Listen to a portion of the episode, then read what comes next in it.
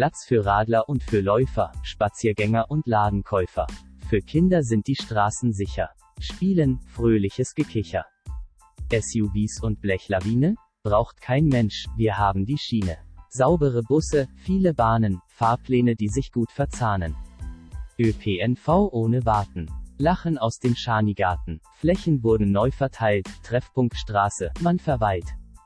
Autos teilen, nicht besitzen, weil sie so am meisten nützen. Kein Verbrenner, nur elektrisch. Alle ruhig und keiner hektisch. Einkauf, Arzt, Erledigung, Fahrgemeinschaft alt und jung. Ach wie schön wär doch am Ende, solch eine Mobilitätswende.